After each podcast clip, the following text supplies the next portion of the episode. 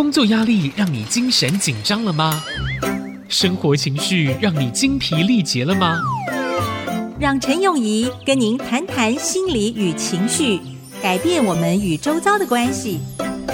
欢迎收听《心理学不学》。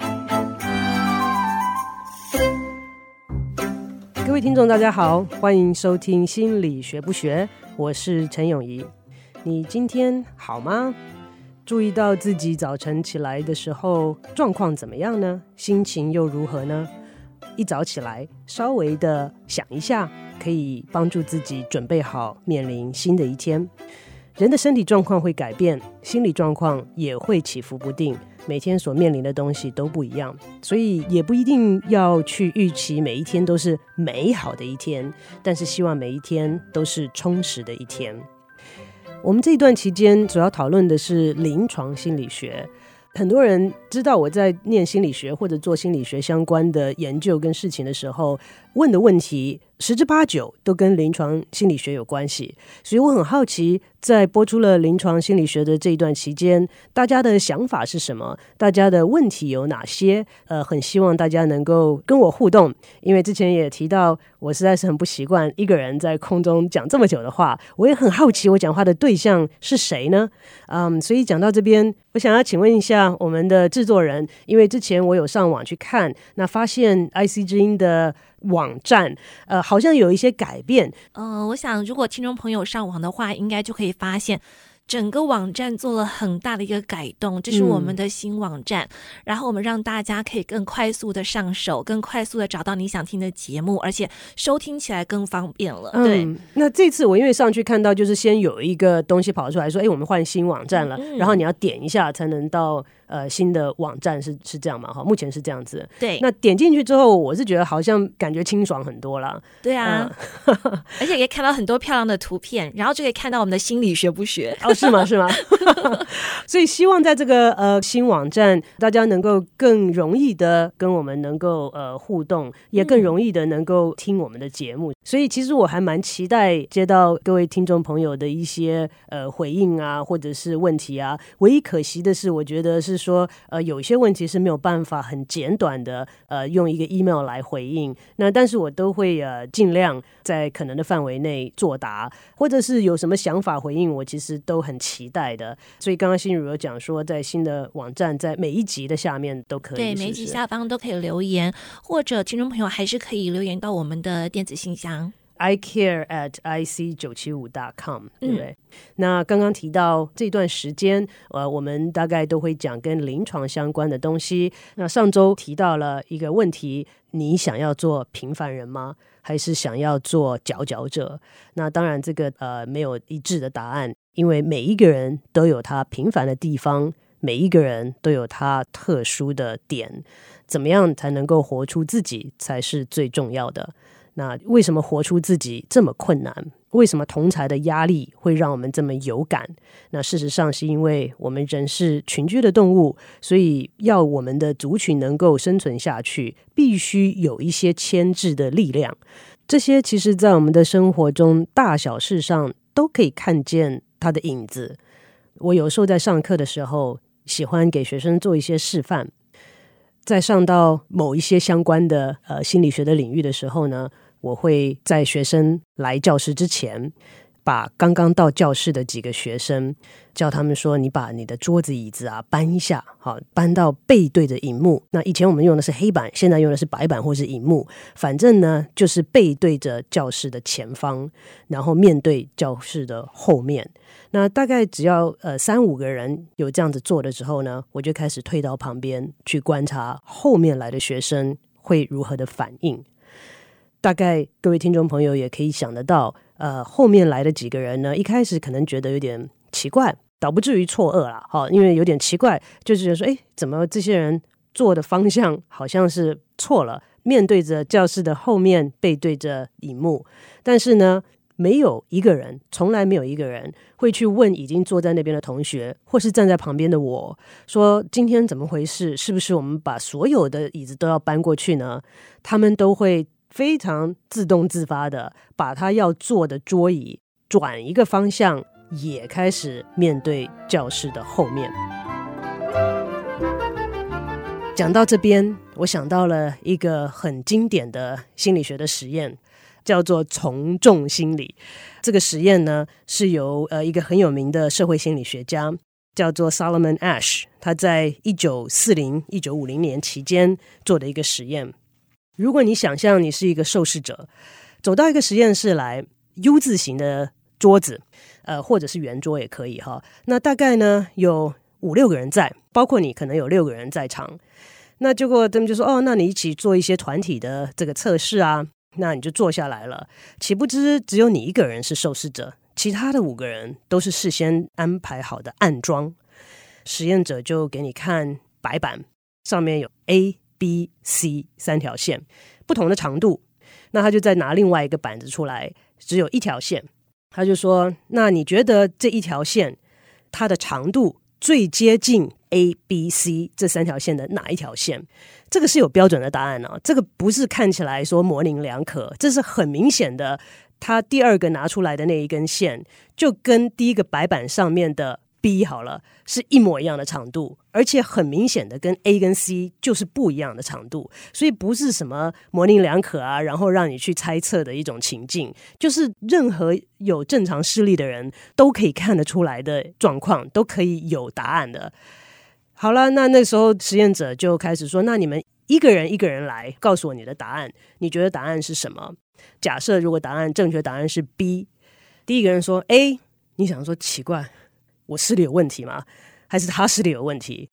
问到第二个人，那个人也说是 A。到了第三个人还是 A，所以你是最后一个人。前五个人都说是 A，请问轮到你的时候，明明你看正确的答案就是 B，你会说 A 还是说 B 呢？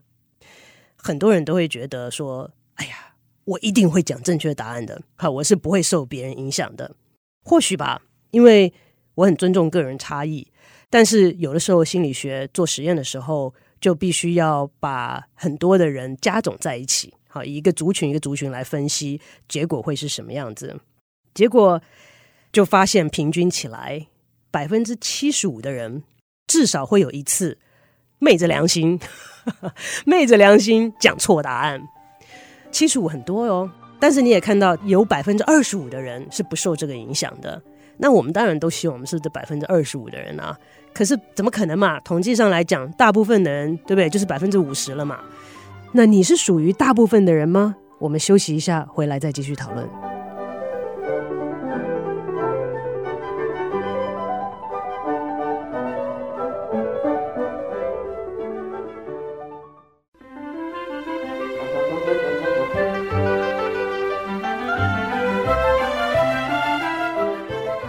欢迎回到心理学不学，我是陈永怡。您现在在收听的是 IC 之音 FM 九七点五。你是大部分的人吗？心如，你是大部分的人吗？嗯、呃，我是大部分的人啊，真的、啊。其实有的时候是，有的时候不是啦。有的时候，我觉得你很特别耶。哦，真的吗？我觉得你很专业耶，对不对？因为你在做的东西，不是每个人都能做啊。我一直在思考这个呃，离题一下这个专业的问题啊。你觉得专业的定义是什么？就是他可以把一件事情做得很好。没错，就是说同样的事情，我做得比你好，可能就比较专业；嗯、或者你做得到，我做不到，你就是专业。所以以这个大部分人来讲，我不觉得大部分的人可以做你现在做的事情啊。我也觉得大部分的人没有办法做老师现在做的事情啊。啊，那我们都很怪咖，这样子是不是就属于变态心理学的范畴底下了？哈，我觉得每个人好像都有一点点属于这个范畴里面。所以我觉得心如讲的真的是很对哈。嗯，我觉得每一个人都有一点点属于这个范畴底下。那是不是每一个人都需要去看心理医师，都可以被诊断成某一种心理疾病呢？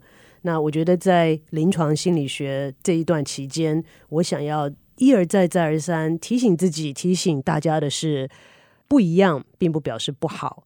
那临床心理学最注重的一个问题是，你的想法、你的感受以及你的行为，是不是有影响到了你日常生活的作息、你的生活品质，是不是有伤害到自己或是伤害到别人？如果在没有违反这些前提的状况之下，我觉得不妨尝试一下，活出独特的自己。那当然，一体两面，在这个活出自己独特的自我的同时，我们有另外一面是有一些压力，是要活在别人的期待之中。所以，如何在这两者之间取得一个平衡，是不断学习的功课。这个我们其实可以在一些青少年的行为当中可以看得出来。做父母的对这方面可能特别有感，因为孩子在成长到青少年的时候，有的时候会进入我们所谓的反叛期。那他们的行为啦、穿着啦，都希望能够尽量的表达出他们独特的自我。但是这些真的是独特的自我吗？其实某一方面来讲，他们是在从众，因为他们从的众是他们的同才，他们的穿着。打扮、说话的方式、肢体语言，都可能在互相的模仿，所以他们从的众是他们的同才，而他们所谓的反叛是要反从小到大既有的模式跟父母所教他们的东西，在这两者之间，到底是在活出自己，还是从众？其实有时候很难去分辨。回到临床心理学的诊间里面。在我执业以来，看到很多不同的病人，在台湾他们叫做个案，在美国有的时候叫个案，有的时候叫病人。那我通常的习惯就是直接用病人，可能比较清楚一点。嗯，在我看的病人里面呢，很少呃是有真的是很严重的所谓的心理精神疾病的，嗯。心如看起来脸上很困惑的样子，其实也不是没什么心理问题啊。其实我觉得，呃，每一个职业的心理医师，他们都有他们的专长啦。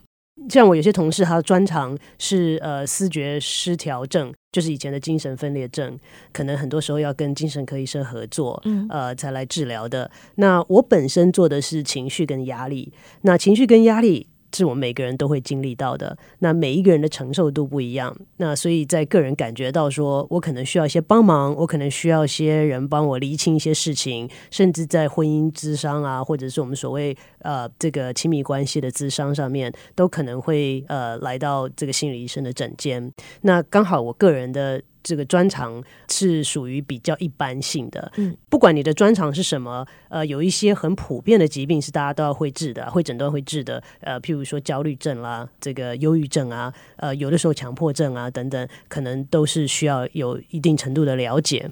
嗯，我其实哈，除了临床心理之外，当然有很多其他的兴趣啊。那其中之一啊，是做这个紧急救护员。啊，那紧急救护员就是开救护车的人。我常常想到，我真正经历到很严重的精神疾病，不是在我的诊间，啊、是在这个呃救护车上。有的时候，有些人的精神忽然出了状况，那呃，在紧急的情况之下呢，会打这个一一九，好，在美国就打九一一。那我在那个时候所碰到的严重精神状况的例子，比在我的诊间多了许多。所以有时候那些同事在笑我，因为有些同事知道我是做临床心理的，然后医院的急诊室的人医生呢也知道我是做心理的，但是也在做这个呃紧急救护员。所以有一次我们就把一个病人呢送到了精神的急诊室，在我是从来没有进过那样的地方，所以精神病院我也没有进去过。这个在我念博士的过程跟临床实习的过程，我。从来没去过精神病院，那所以那个时候要进去的时候呢，发现要经过三道门。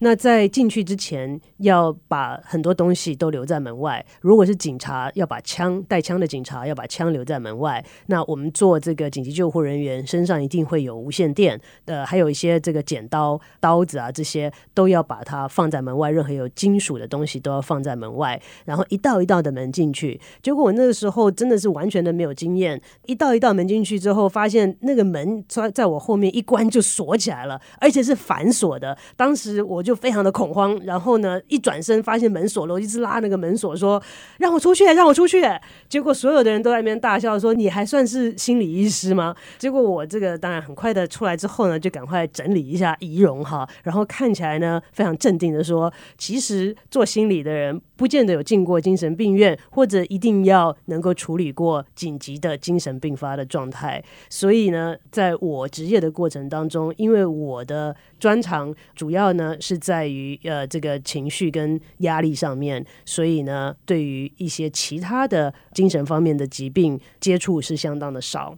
因此，并不是每一个精神科医师或者每一个心理医师对所有的疾病都会专精，所以在选择呃心理医师或者是精神科医师的时候，有的时候还是要先做一做功课，知道这个医生的背景跟专长是什么，才能够更好的得到你所需要的治疗。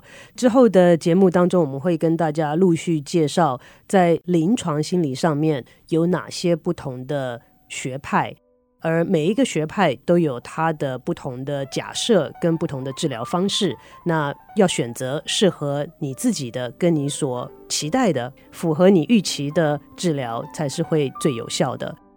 临床心理学是要诊断治疗疾病，但是什么是疾病？什么时候需要治疗呢？很重要的一点，是不是影响到了你的生活作息跟功能？除此之外，如果你不伤害自己，不伤害别人，我希望大家都能够有这样的空间，都能够彼此鼓励，做个怪人吧，有什么关系呢？有的时候跟别人不一样，也没什么不可以啊。我们今天节目就进行到这边，谢谢大家的收听，我们下周再见。